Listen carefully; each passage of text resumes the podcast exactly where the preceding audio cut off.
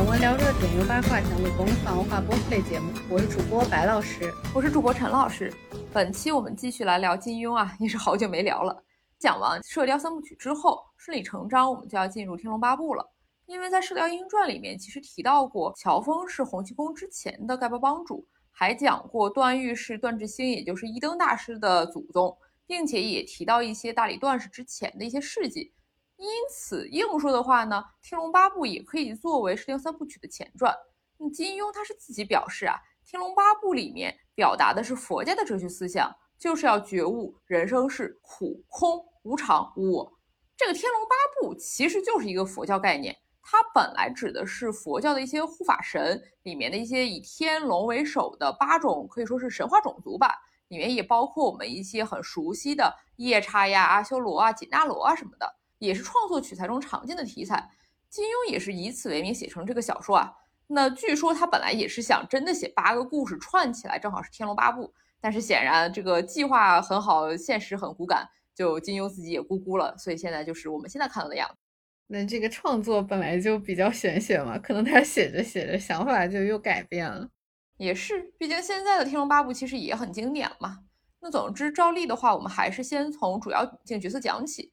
那说起《天龙八部》的第一女主角，感觉就比较呃迟疑了啊。有人会觉得可能阿朱毕竟是乔峰的女朋友嘛，那或者阿紫她的戏份也很多。但不过，如果考虑到作为线索人物来说的话，我们还是想讲王语嫣啊。因为王语嫣她是段正淳和他的情妇李青罗的女儿，她是慕容复的表妹，也是逍遥派乌鸦子的外孙女。可以说，王语嫣本人她的身份就串起了书里的多个主要人物。所以，我们今天还是从王语嫣开始聊哈。对，其实王语嫣是一个争议比较大，整体评价可能就是比起其他的女性角色来说，会更偏负面一些的这么一个女性角色。因为就一个很通常的说法，就是首先说她性格比较的木讷，缺乏一些比较鲜明的那种魅力。比如说原作很著名的借段誉的眼评价她的一段，就是说发觉眼前的少女呢洞中玉像毕竟略有不同。那玉像野艳灵动，颇有勾魂摄魄之态，而眼前的少女却端庄中带有稚气。相比之下，都是玉像比眼前的少女更加活些。哇，你看这个 玉像都比她更活，可以说是木头美人的官方认证。哎，也因此，就确实有很多人经常用其他的女性角色跟她进行比较啊，或者说拉踩吧。比如说，就是你看钟灵是纯真可爱的嘛，那穆婉清呢倔强又冷艳，那阿朱当然是冰雪聪明的，阿紫刁蛮任性。那比起来，王语嫣好像确实没有一个明确的个性和让人印象深刻的性格，除了对她表哥莫名其妙的一往情深，而这一点好像也并没有在读者的阅读体验上给她加多少分吧。因此，其实很多人对他有个评价，就是说美则美也，没啥灵魂。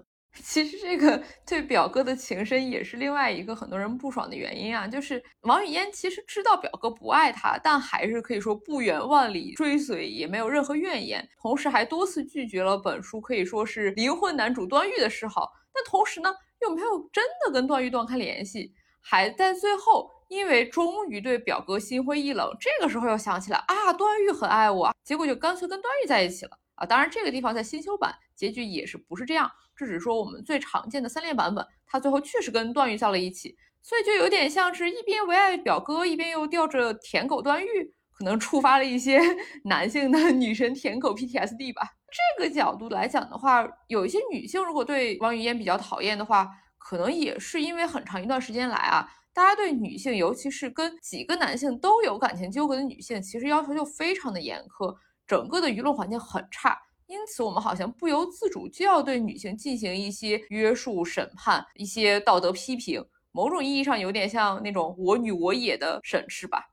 对，哎，这个就很无奈。就我看到网上，比如说喜欢王语嫣的一些观众，还得不得不强调，比如说，你看她就算坏人喜欢了以后，她也是一心一意的呀。那女德是达标的，哪怕是说她敢爱敢恨，这其实夸赞吧，还得提一句她的感情是专一的。哎，实在是很无奈。就王语嫣做错了什么，一定要接受这种女德审判呢？对呀，而且你就审判就审判了，你公平一点也行啊。那咱们如果真的男女平等一下的话，难道段誉就一心一意吗？那他所谓的一心一意，其实是对玉像那个神仙姐姐的一心一意吧？是那种对美这个概念的一种痴念，一种心魔。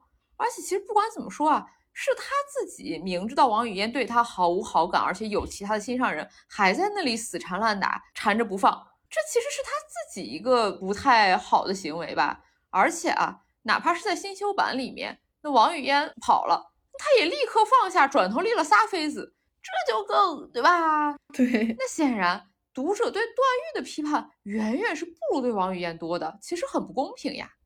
对，所以说嘛。接下来我们就来详细的聊一聊王语嫣这个角色。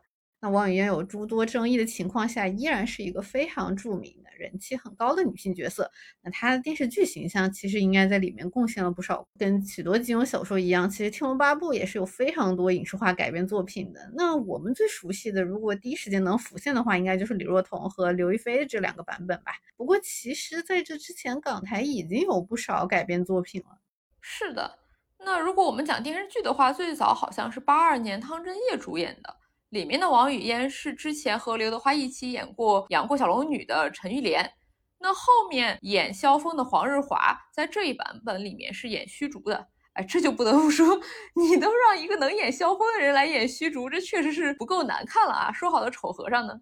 但可以说是从这一版《天龙八部》开始吧，TVB 才开始了他的金庸电视剧改编大业。在此之后呢，那台湾的中视当然也是不甘落后啊，在九零年也由惠天赐主演拍了一版《天龙八部》，这版好像就挺放飞的，就挺魔改。他是直接把段誉和虚竹俩角色合一块儿了，捏成了一个人。说段誉因为练一个武功的时候走火入魔，失去心智，被少林收留，赐予法号虚竹。啥？这也太离谱了！我其实第一次听到段誉法号虚竹是什么鬼。这甚至都不是里面最离谱的啊！最离谱的，我觉得是这里面把段誉磕头的那个玉像改写成了被冰封的李秋水，所以段誉磕了一千个头之后呢，李秋水就化了，就放出来了。然后是李秋水逼着段誉学武功，还导致段誉就对李秋水产生了某些啊，对不对？感情。嗯，得亏这里面王语嫣是跟李秋水长得一样。那好歹这个段誉没有痴恋上一个，对不对？大长辈、大前辈，这个剧情属实是神鬼莫测。不过这个里面感觉王语嫣和李秋水长得一模一样，其实是挺好的影视改编嘛。因为其他的版本感觉好像挺少注意到这个原作细节，就是 李秋水、王夫人、王语嫣甚至孟姑，其实他们应该都共用一张脸，所以就这个版本不管怎么说，选角还是用心的。是的，是的。那再往后就是我们应该看过比较多的九七年的经典版本了，这可能是我个人觉得认可度可能是最高，而且也是最接近原著的一版啊。这里面是李若彤饰演的王语嫣，黄日华主演的萧峰。这里面就又发现这个小龙女王语嫣又可以连连看了哈。那这里面李若彤不光演了王语嫣，还演了她妈王夫人，还演了她外婆，也就是乌鸦嘴的小师妹，可以说是一个人挑三个人的角色。那演绎的也确实是非常的深入人心呀。哦，我好像记得这版插曲蛮好的，《难念的经》算是一个经典了吧？是的，是的。那同样还很经典的，还有零三年的央视版本，这一版里面是刘亦菲演王语嫣，这是内地首次翻拍的《天龙八部》嘛，也可以说是非常经典的一版。对，感觉这里面的女角色的演员其实都是我们很熟悉的那些人啊，比如说啊，刘涛演的阿朱，陈好演的阿紫，蒋欣演的穆婉清。哦，其实我还都印象挺深刻的。是的，我也是印象非常深的，就是这一版本。那再往后，我个人其实是没怎么看了啊，因为感觉真的质量不行。一三年钟汉良主演过乔峰，我就觉得钟汉良根本不像乔峰啊。那里面是张萌演王语嫣，呃，怎么说呢？就我看到过一个评价是说，这版导演想的不是说我心中也有自己的哈姆雷特，而是说。原著那么经典，之前的翻拍我也没法超越了，怎么拍都会挨骂，干脆怎么奇葩怎么来吧，至少还有热度呢。我觉得这个猜测还挺诛心的，因为确实不管是从妆造还是选角，我觉得真的都离大谱。呃，反正一三年那版不能看，后面好像还有一版是二一年的，那个咋说呢，也好不到哪去啊，或者说只有更烂没有最烂啊。那个我反正是看了一眼，就连说都不想说了。这个确实时代过去了，毕竟金庸也走了，那可能金庸剧的时代真的也要过去了吧？感觉其实大家现在好像也就是不太爱看金庸电视剧了，就包括他都烂到这个程度了，其实话题度好像也并没有非常的高。唉，是的，其实金庸或者说《天龙八部》的改编作品，我个人最喜欢其实是《新天龙八部之天山童姥》，是钱永强执导的电影啊。这个其实我之前一直以为是徐克的电影啊，毕竟里面那个百合味实在是扑面而来太强了。里面巩俐和林青霞弹琴饮酒，又美又快活。哎，只想说，就要不是里面的李秋水非得执着于那个辣鸡乌鸦子，哪来那么多破事儿啊？这些神仙小姐姐们，对不对？大家在一起多好啊！对呀，就说嘛。哎，那就最后说回王语嫣吧。其实，在金庸几次的修订过程中，王语嫣的形象变化还是挺大的。那我们就回到书的原文吧。就是连载版，就第一版里面，王语嫣和她妈妈王夫人跟后面设定其实都挺不一样的。那个时候，王语嫣还叫王玉燕，因为王夫人是慕容博的妹妹。那玉燕和慕容复两个名字其实取的是复兴大宴的意思。结果后来金庸写到虚竹和逍遥派的时候呢，就拍脑袋，就把王夫人变成了无崖子的后人。哎，就逍遥子和无崖子那个时候好像都时常混用，可见金庸其实构思还没定型。到后面就二版定稿了，但是这个时候王夫人的身份秉承的是后期的设定，也就是说是无崖子的后人。其实连载版金庸乱写的还有很多，穆婉清一开始甚至是甘宝宝的名字。连载版里面别的不说吧。我觉得她王夫人的形象其实还挺好的，因为真的挺女强人的。就里面感觉王夫人才是武功第一的高手，那里面王语嫣不对，王玉燕也是一个武学高手，甚至在王夫人看来，她比慕容复还厉害。里面感觉被后面两版唯一继承下来设定，其实是段誉对王语嫣的感情，因为段誉啊，他才是从连载版开始就对王语嫣可以说是一种痴迷的不正常的爱，呃，其实我觉得这几个版本里面，段誉对王语嫣的感情和痴缠其实都来的挺莫名其妙的，可能主要还是为了贯彻就金庸写所谓《天龙八部》里面我执的这个佛学主题。本质上里面的角色还都是工具人。就连载版里面是这样写的，是说段誉都没有见过这位白玉姑娘的相貌，美丑善恶性格一概不知。可是自从他在水边听到了那白衣少女的几句话声之后，只觉得一往情深，为她百死而无悔。到底此情因何而生，此意因何而起，自己却是半点也说不上来。也就是说，他在连载版里面是连见都没见着面，就忽然生情了。你说这简直像下蛊了一样哎！你说离不离谱？对，就是三连版里面，虽然也是说，你说他不管喜欢的到底是不是玉香呀，还是本人，那好歹他其实见到脸了。对，连载版就更加的呃说不通了。而且还有一个比较微妙的问题，也是连载版的，是他其实给段誉还设置了一个原配皇后高梅这个角色，是因为他爹还牵扯到了另外一条剧情线，但是因为金庸一开始规划的八个故事，其实最后是没有写完的，他这个故事构架没了吧，这个原配皇后高梅也就半半拉拉的不好搞了。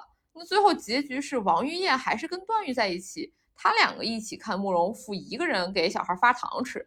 后面金庸就在修改的时候，把整个原配皇后这条故事线整个删掉了，段誉也就成为了一个说单纯的有很多姐姐妹妹有痴念的一个痴人，可以说也是因祸得福吧。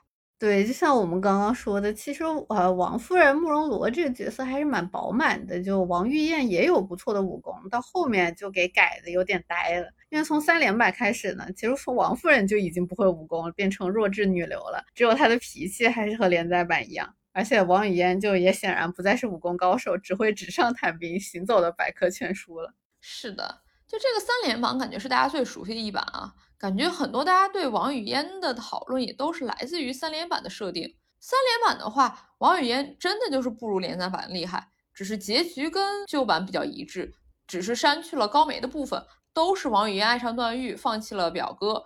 段誉也算是执念成真，而阿碧在三连版里面则是跟在了疯掉的慕容复身边。慕容复好歹也不是一个人发糖了。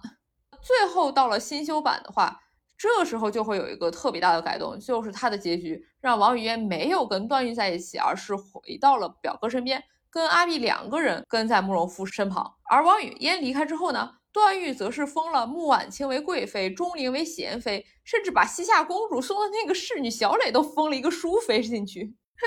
对，就反正就一口气封了仨。哎，新修版这个改动也好像有诸多争议吧，因为颇有种就是舔狗 舔到最后一无所有的味道。哎，但是抛下这种比较符合这个怎么说世俗观念的这种说法，呃，我也看到说这是因为如果段誉和王语嫣在一起的话，就会和整个故事的基调格格不入。毕竟八部天龙只有段誉还陷在这个我执里面，这个不是精通佛里的段誉应该有的结局。所以在新修版里面呢，金庸大笔一挥，打破了预想，让所有的这一切都成为了虚妄，执念就只不过是泡影，是过往的云烟了。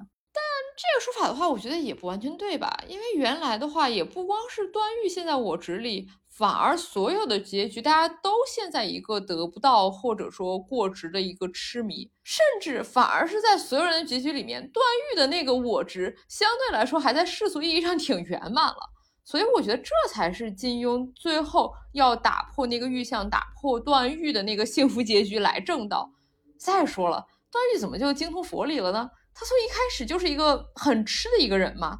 最后他能够通过打破的预象而破除心魔。反而我觉得是金庸给他笔下男角色的一个偏爱，那换成女角色王语嫣就只有增加一个心魔的份儿了。对我确实觉得王语嫣设定一路越来越惨了，就像我们刚刚聊的，王语嫣一开始连载版有武功，甚至而且还武功不低哦。因为如 根据原文的话，萧峰和慕容复的武功是伯仲之间，这是萧峰自己说的，而王夫人呢又钦定王语嫣的武功比慕容复的强。哇，好家伙，那这么一比，王语嫣的武功岂不是比萧峰的还要强？对呀，对呀，这个真的是，哎，所以说女人才是最强的。结果后来显然写着写着，金庸就把王玉燕武功高强的这个设定给吃掉了，然后她就变成了我们现在熟悉的这个名门淑女大家闺秀啊，就变成了哎呀，记忆超群，我什么都记得，但是我自己并不练武。哎，这个事儿吧，其实还挺微妙的。因为我们这个系列里面好像就一直都挺批判金庸的女性意识啊，那这里面的话，我们也还是要再批判一下啊。因为原文里面关于这个不学武的原因，金庸是让王语嫣自己这么讲的。王语嫣说的是：“我为了要时时见表哥，虽然讨厌武功，但看了全经刀谱还是牢牢记在心中。他有什么地方不明白，我就好说给他听。不过我自己却不学，女孩家抡刀使棒总是不雅。”哇，那这给王语嫣安排的这个台词确实值得审判一下。哎，我能想到就是金庸改动这个学不学武功设定的原因，可能有下面这些啊，就比如说他这个暴殄他的天赋，对吧？没有去练武搞事业，是因为他没有事业心。毕竟你看他好像人设的动机就是帮表哥嘛。不过。但是话又说回来，怎么说练武难道就是唯一的事业吗？练成绝顶武功又怎么样？不喜欢武功就可以走别的路嘛？啊，虽然这个不喜欢武功的原因，就又变成了对女性的刻板印象。对，我觉得重点是最后这一句的刻板印象在里面，以及在一个武侠世界里面，武功哪怕不是事业，好歹也算是一个重要工具吧。这就跟现在咱们说的那个英语无用论似的，你你总不能真的不学呀？只能说一切尽在不言中吧。唉，确实，那你说到这个，那就对吧，沉重了起来。我另外还能想到的一个理由是，嗯，比如说他被妈妈管得很严的一个后遗症，就比如说，你看王夫人成日杀人养花，那他对比一下的话，他不想成为这样的人，所以就变成了一个跟他妈妈相反的叛逆女儿。嗯，这个其实我觉得还真的蛮有道理的，只是感觉也不像是金庸自己能写出来的东西啊，这属于咱们尽力给他圆的。那我是觉得王语嫣她这个设定修改，本质上还是因为金庸在工具人化他的角色。金庸想给段誉加分，因此就得砍王语嫣的设定。那比如说你王语嫣武功高强，那干嘛你不直接上去帮表哥打架呢？还干嘛要这个段誉时灵时不灵的六脉神剑？所以说要想让段誉发挥作用，英雄救美，就只能牺牲女性角色了。以及啊，我觉得还是金庸就有一些那种性别意识的惯性在的。他写的女性角色是不能脱了男人，到底还是要围着男人转。对，怎么说呢？就是说到底，我感觉金庸就是他自己很难想象一个啊会打拳的玉象女神，再加上这毕竟还是一个以男性角色为主要角色的武侠小说嘛，就算写到后面可能就越写越不顺，最后就是哎，干脆你就还是别打了，你就当淑女去吧。是的，你看里面会打拳有武功的李秋水啊、天山童姥啊，好像也都不是特别正面的角色。但是话又说回来，身体健康就是很重要啊！我们女孩子还是要多多锻炼身体，要打拳，要有肌肉的。对，不过可能也有一点就是设定上的原因，因为像连载版里面的话，你看他又武功高强，然后又对外界事物一概不知，就感觉很像是又是黄蓉加小龙女的这么一个结合。你看这个就可能有一点和前面的重复了，所以就我有看到有人说是因为觉得不想和其他的角色有过于鲜明的形象所冲突，就把它改成了三连版这种既不收力也不失利的角色形象。就变成了金庸想让他洗他就洗，想要他背他就背。哎，这不就是典型的工具人吗？我对《天龙八部》里面金庸对王语嫣这个角色用意，感觉也就是这么理解，就是工具人本工具。说白了，金庸就没有想要去塑造一个让人喜欢或者说让人印象深刻的王语嫣，而更多就是为了他其他故事线索而展开的。简单来说，她就是一个没有获得编剧爱的女性嘛。对。确实是这样，因为就怎么说呢，就感觉从三连版到新修版这个改动啊，它其实服务的就是《天龙八部》的这个小说主旨表达嘛，就是人皆有痴。那王语嫣身上让很多读者感到不适的那些情节，其实某种意义上就是金庸对这个痴迷心魔这个主旨的具体的表达。那王语嫣身上有没有作者爱、编剧爱，所以她的人设就越来越极端化了。但是你这个话又说回来，那新修版如果很极端、很工具，三连版中的王语嫣形象难道就好了吗？哎，这不是在比烂吗？哎，我是觉得王语嫣她对表哥的感情，本质上其实很类似于那种印随效应，就是小鸭子呃只知道跟着第一个见的男人走。那比如说啊，他对段誉的表白都是说：“段郎，我虽是个愚蠢女子，却绝不是丧德败行之人。今日我和你许下三生之约。”若再三心两意，岂不是有亏名节？我如何对得起你对我这些时候来的深情厚谊？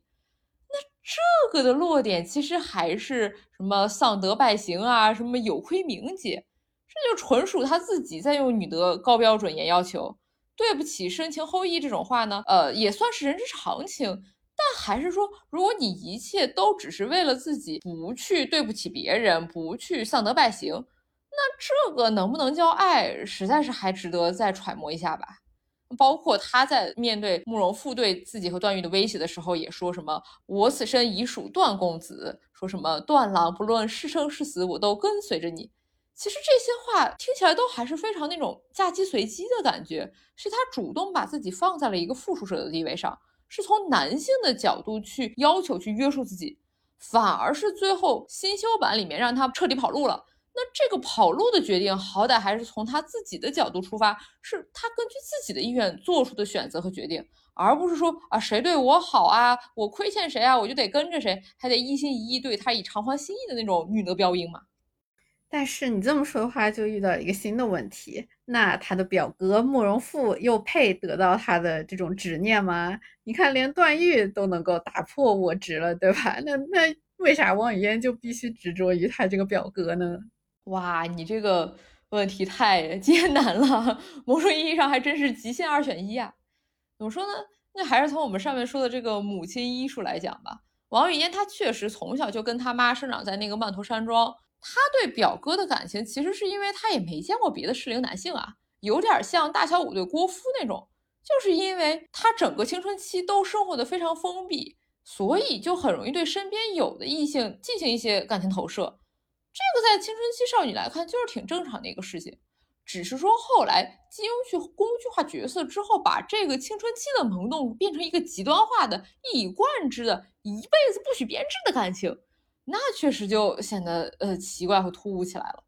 而且还有一个想说的是，其实王语嫣在慕容复面前挺卑微的，慕容复不会委托处，这个不能提，否则慕容复要生气。他说他想看鲜卑文字的书啊，慕容复又要生气。他不小心对段誉说出慕容复的复国梦，慕容复当然还要生气。哇，就感觉这个慕容复形象就很又暴躁又易怒，又自卑又自傲，真是一个让人看了就血压升高的形象呀。所以说最后新修版那慕容复还是疯了嘛？疯了就不生气了，对吧？这反而成全了王语嫣嘛？那他愿意陪在这个疯掉的慕容复身边，其实。也未尝不是因为这时候他的幻想反而自由了，反而不必被那个真实的又小气又自卑又自傲的慕容复所打破。就像男人爱的其实是幻想中的女人一样，那女人爱的又何尝不能是幻想中的男人呢？可以，当然可以。但是，但是就怎么说？哎，就是地狱笑话的话。疯女人还能生孩子？你说他一个疯男人，你能干啥？就是感觉替王语嫣很不值得呀。你说就是图他长得老还是不洗澡，对吧？就算你要幻想一个男人，你在别的地方幻想也不是不行呀。你不是非得陪在他身边吗，对不对？相见不如怀念嘛。唉，所以说就这个怎么说？结合现实的话，我其实还是挺有点想说的。就是王语嫣她这个情况，其实颇让我幻视一些，就是那种小时候家教管得很严、隔绝外界的那种小孩儿，那种小女孩儿。那她长大以后就越是很容易叛逆，然后也很容易被人骗。怎么说？对男性就更容易有一些不切实际的好感和好奇。那这样的话，还得说王语嫣得亏还有个慕容复作为表哥，没有太好奇，出门就随便被别的男人骗。不过我。还是想说啊，就尤其是王夫人这种随随便便就可以杀人当花肥的妈，那她养的女儿又不喜欢打打杀杀，那王语嫣其实是挺没办法的。她也确实想要离开家庭，但是在那种古代的一个封建环境下，她就只能通过婚姻来去逃脱原生家庭。这个想法，这个需求，其实也真的是幻视了太多现实。那你这就不得不说，其实表哥表妹这种身份就很传统、很典型，对不对？他本来就是在封建传统社会里面很容易就搞在一起的那种关系嘛。封建社会的话，你看闺阁女子的生活真的很无聊，限制又很多，一门不出，二门不外，而且礼教要求很严格，你是不可以见外男的。那他们能见到的男性很少啊，就只有这样的亲属关系是可以见到的，因此就很轻易的会成为最早的青春期的那个爱慕投射对象。你看贾宝玉、薛宝钗、林妹妹，对不对？大家都是表姐妹、堂姐妹，所以才能自在的在大观园里面相处啊。不是你这样一说表姐妹这个事情，我忽然想起来，金庸他对自己表哥其实也有点问题啊，对不对？就他老是写这种坏表哥啊，什么送情书啊，包括其实也都是有点金庸自己的那个表哥艺术嘛。毕竟他就跟他自己表哥大渣男徐志摩是不是很对付嘛？还是就想说徐志摩好惨啊，反复在小说里被金庸 diss，那这不是他应得的吗？啊，说回我们。原文原文，就我们刚刚其实也提到，就是王语嫣在最后的新修版里面自己做了决定嘛。那其实这个所谓的独立决定啊，又引出了另一个问题，那就是在新修版里面突然冒出来的王语嫣对自己容颜不老的执着。就像很多人说的，哎，怎么王语嫣突然从木头美人变成了美容专家？哇，这么一想，这越改越奇怪的设定，王语嫣是不是也可以和周芷若竞争一下最不被金庸爱的女性角色？确实是。都是越改越惨的典型。那这个地方，这个美容专家得有个前情啊。这个前情是，呃，三连版里面，段誉是跟自己的姐姐妹妹说：“OK，我们不是真的兄妹，我们是可以搞对象的。”但是在新修版里面，段誉是没有告诉他好妹妹们自己不是他们的亲哥哥，所以他和王语嫣一开始其实还是一个兄妹关系。反而这时候是王语嫣她的表姐西夏公主塞过来的那个侍女小磊和虚竹的四大侍女成了段誉的后宫人选了。哎，这里就也不得不说一句啊，这个西夏公主，你看她说是给自己的弟弟找对象，本质上其实也有点是为了让那些女孩离开自己的丈夫嘛。那现在某些话说，其实这个动机挺挺那个我的合同男友那个表情包的。毕竟她老公是虚竹哎，确实就是合同本同啊。总之，王语嫣是在见到这些年轻的侍女女孩之后，就引发了严重的容貌焦虑。她自己暗暗对比，然后还去跑去问段誉说有什么看法。那段誉肯定是对她好一通夸啊。然后王语嫣就开始退开一步，悠悠的道：“我昨天多了一根白头发，左边眼角上多了一道皱纹。你不再留心我了，因此你瞧不出来。”我一天老过一天了，段誉就只能叹道：“生老病死，人之大苦，世上有谁不一天老过一天？”王语嫣道：“那几个梅兰竹菊小妹妹天真活泼，就像几年前的我一样。”段誉道：“你比她们美得多。” 王语嫣道：“没有什么用，我宁可像他们那样年轻可爱。”太要命了！哎呦。天啦，这个写法，这个对话，王语嫣可能真的还不如继续做她的木头美人去呢。那但是怎么说呢？既如果聊到这个的话，就又又又有一个想聊的东西，就是嗯，就包括结合现实的话，那现在一旦女性表达了类似这种容貌焦虑，就会被非常猛烈的批判。哎，你看我们刚刚也对吧，偷偷嘲讽了一下，而且也很容易就被说他们是在服美役。而且就比如说女性修饰自己外貌的行为，可能也会被批判说，哦，你怎么还在意这个？你觉悟是不是很低？你肯定不是一个女权主义者，巴拉巴拉巴拉。但是哦，与此同时，我们如果放眼男性的话，就会发现，实际上恐惧年老在男性身上是被正当化的呀。比如说，普大帝显然就非常的害怕衰老，拉皮啦、玻尿酸、打针啊、骑上阵，也没有人 审判他在服美役啊，对不对？这个就。我是觉得，就怎么说，不管性别吧，其实对于生命力流逝的这种恐惧，还有对美丽的不变追求，其实是人之常情吧。这个真的是和性别没有关系的啊。但是啊，说到这里，我又想到说，那确实女性很容易就是在这方面受到更多的审判，所以也更容易为自己的容貌什么的感到焦虑。那这个确实也有一部分是外界的原因啊。所以说，哎，那这么说的话，那号召松弛一点又是有必要的。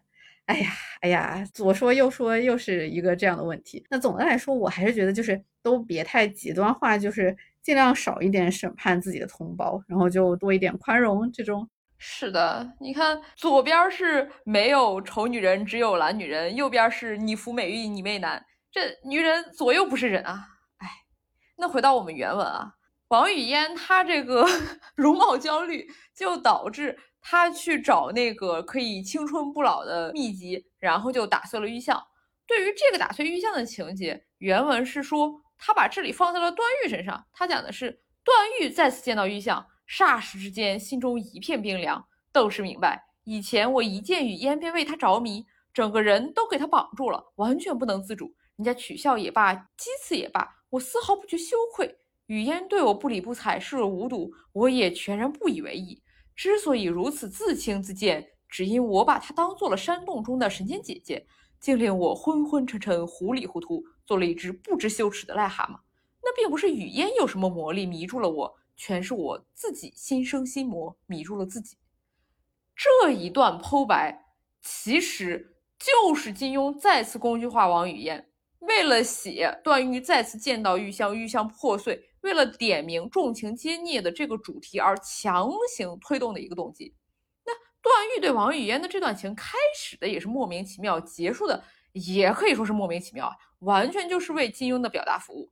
你说段誉对王语嫣他们两个彼此真的是爱情吗？我觉得金庸是没有往这个方向刻画的意思。对这个怎么说呢？就感觉整个《天龙八部》在就这条线上新修版的一些改动，其实和我们之前其他的几期聊过的金庸修改的那些动机也差不离。本质上就是他要给自己的阅读题写一个标准答案，他要拒绝多异性，就得按我的这个理解来。这个其实就导致读者的多种理解啊，原来的一些理解就被否定掉了。那大家对于新修版有诸多不满，实在是太正常了。然后我们再回看到王语嫣啊。就其实对于王语嫣来说，我觉得也不是不能解释啊，因为你看她的话，她童年的燕子屋和曼头山庄是一个很美好的境地，但是后面发生什么呢？慕容复把他妈杀了，他的亲爹段正淳自尽了，而慕容复这个他一直爱的表哥自己跑了，整个慕容家就散了，万事皆休，他童年的那些美好已经不存在，已经全都萧条了，所以可以说，王语嫣对于所谓容颜衰老的恐惧。本质上也未尝不是对时间流逝的恐惧，他想要的那个其实未必是美貌，就像他说的，美貌有什么用？他想要的是青春，而青春是什么？是他回不到的过去，是他曾经无忧无虑的那个时光。而在小说的结局，王语嫣把玉像推倒之后，她是大喊着“我不要无常”，然后跑掉了。那这里她所恐惧和拒绝的无常是什么呢？表面看当然是容貌的变化。但本质上其实就是我们现在正在经历的生活中的那种随机性，那失去的不知愁的少年时期，那些可预期的未来，那些美好的想象和幻想，终究都是没有办法回来的。你这么说的话，其实我还挺能共情的，因为我现在就非常想回到我的小时候，感觉真的回不去了。哎，哎，接下来就聊点轻松的吧，还可以聊一聊其他人对王语嫣的看法。毕竟大家都知道，《天龙八部》在连载的时候，其实少不了倪匡的掺和。这个时候，我们就可以说一说，那倪匡对王语嫣是什么点评呢？他是说，王语嫣原名叫王玉燕，忽然被改了名，不知为何。那王语嫣是博学多才，一心恋着表哥慕容复，却被痴情公子段誉苦缠，终于为段誉的痴情感动。在整部《天龙八部》之中，他地位重要，但并不突出，还不如阿紫和阿竹。然后倪匡认为王语嫣是中上人物，这个中上人物感觉就有点微妙，算是好，但是又没有那么好。不过我们还得说啊，就你看一个评分，你还得知道它的评分来源是什么，标准是什么。那倪匡，我觉得他对金庸男角色的评分可能还相对来说恰当一点，但是他对金庸女角色的评级其实真的非常微妙啊。他把英气能干的霍青桐分成了中下人物，把黄蓉分成了中中人物，却把小昭和双儿分成了上上人物，甚至还说双儿可以说是完全没有自己，只是为韦小宝而活着的。像双儿这样的妻子，已不复再见于人间。所以他还挺怀念、挺舍不得这种，是吧？就这样，只有这样的人才是上上人物。是啊，那这么说的话，那王语，那王语嫣只是中上，那还行，不算太坏。对，这个就让我想到了，也是另一位著名金迷。哥哥教授他在《挑灯看见画金庸》里面说，经书里面的女性理想爱侣的前四名是张无忌、段誉、胡斐和慕容复，而男性的理想爱侣前四名是王语嫣、任盈盈、赵敏、夷陵。你看他把王语嫣排在了第一，哎，是他选定了理想妻子和情人，是金庸小说众多女性角色的绝对冠军。哇，这这还是同一个问题啊？他的评价又是怎么给的呢？哦，他好像是说他。就是大家评价的时候有两种标准嘛，就一个是小说中这个人物呈现出的善恶优劣，另一个是金庸塑造这个人物时的成功程度。他是表示他在评判里面更注重前一个标准，就是这个所谓的善恶优劣这个。咦，这样一想的话，感觉这个评价其实也挺约的耶。那显然，我觉得对这位大教授来说，女角色的优劣就可以约等于说这个女人对男的有没有用了。因为你看啊，王语嫣她确实博学多闻，可以说是智多近妖。它简直就是既可以自动检索分析敌方武学，甚至还能对其匹配上一个最优解。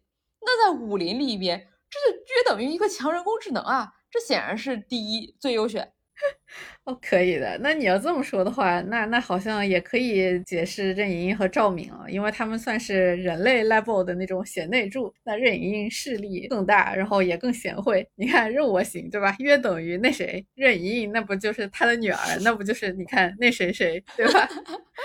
那那对吧？比起来，所以赵敏确实得排在他后面，因为一来脾气不如任盈盈，不爽可能还要咬你；二来你看他家相比较之下，对吧？不及干部，而且还差一点，而且元朝都快狗带了，还要担政治风险。那这最后这个夷陵为什么能打过小昭和双儿？我其实没有想得懂啊。那双儿如果只是女仆的话，夷陵和小昭后面也都有背景啊。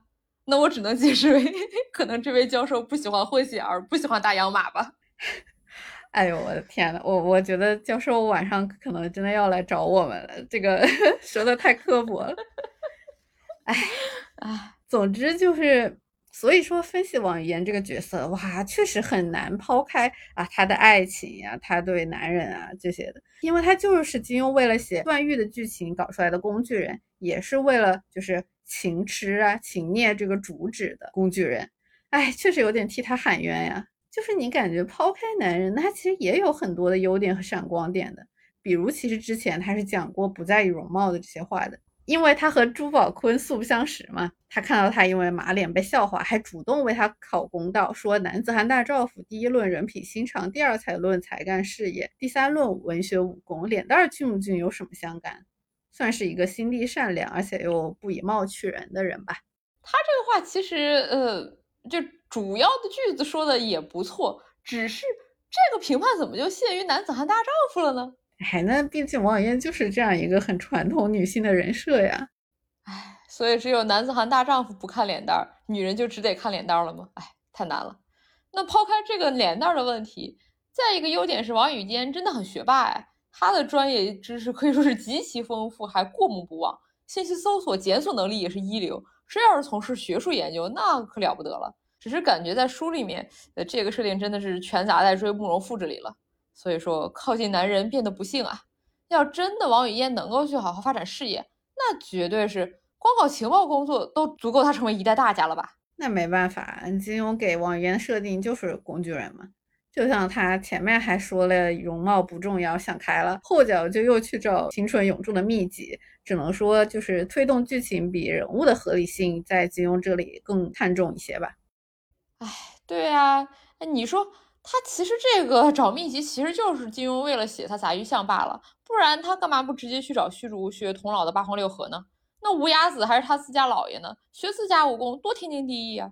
所以说，金庸对王语嫣是人物的是动机，其实就是没有怎么上心的。呃，这里其实就想提一篇同人吧。其实我们之前节目里好像提过一嘴哦，就是王语嫣中心的《万里何愁南共北》。那这一篇其实是丰富，也就是萧峰慕容复 CP 同人的姐妹篇。作者在这篇同人里面借王语嫣写的是女性的自立自强。这里面段誉其实想要用婚姻来拯救自己的人。而王语嫣却告诉他，结婚不能解决问题，他只能制造新问题。他其实是说这些话的人。这里面不光写了女性角色自己的自我觉醒啊，一些自立自强的东西，还分析了一个包括女性她的美被景观化的一现象。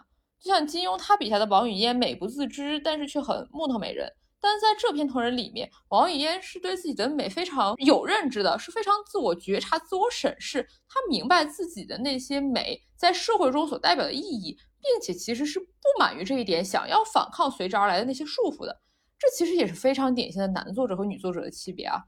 金庸他会把王语嫣或者说玉相，总之这些女性的美作为段誉的心魔，他本质上还是把女性客体化，把女性作为了男性完成自己人生经历的工具。而女作者呢，则会去剖析这种男性凝视本身对女性造成的伤害。像小说里面，他有设定说，王语嫣因为被母亲从小带去童模选美啊，童星选拔，因此她不断的遭遇男性的凝视，从而有一些跟强奸受害者相同的 PTSD 反应。她是一个处女强奸受害人。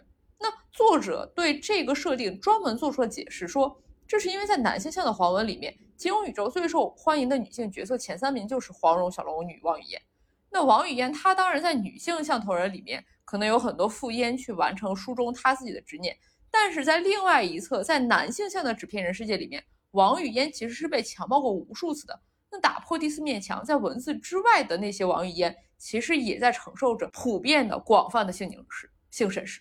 对，哎，那你这么说的话，就回首我们这一期的开头，就有些读者怎么说？一方面用女德思维要评判王语嫣。嫌弃他不够专一啊，或者是掉舔狗啊，对吧？那另一方面呢，又这样把他作为性凝视的对象啊，是手中的工具，唉，就还是挺现实的吧。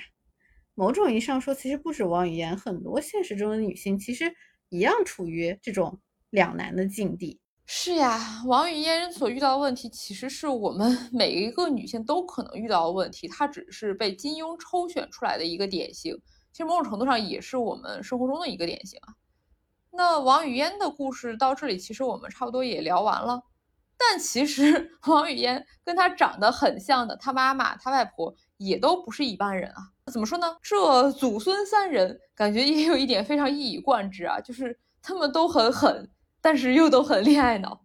哎，其实你说到这个，我其实之前就想吐槽的，一直忘了说，就是外婆、妈妈还有她长得一模一样，这个重要设定是不是有点遗传学上讲不通的问题啊？这不光啊，还有他外婆的姐姐也是长得一模一样啊，这只能说可能他们家的 X 就是格外强吧。所以，就这就得说，你看他都长得和他妈、他外婆一模一样了，那还担心啥容颜衰老的问题？你要永葆青春，你就应该去拜师学艺嘛，那还算是家学渊源，何必死磕玉相？哎，那还是我们说的，毕竟如果真的让王语嫣去讲她的拜师学艺，那就完全是另外一个故事了，显然不符合金庸这个直男对一个工具人物的构思嘛。确实。哎，总之就是，其实上一代的故事也还大有可聊啊。我们这一期时间所限，就聊不了了。那毕竟一方面怎么说呢，天山童姥都已经快成一个通用的流行文化符号了，一说大家都知道是代表什么意思。而另一方面呢？其实母亲和女儿的这个身份对位，还有关系的对比，其实贯穿了《天龙八部》全书。毕竟每一个段誉倾心的好妹妹，其实都是他的真妹妹，对吧？都是段正淳情人的孩子。那这里面能聊的东西就可多了。接下来几期我们还会继续的聊《天龙八部》里面的各位女性角色，大家不见不散。所以这一期就是这样啦，大家再见，大家再见。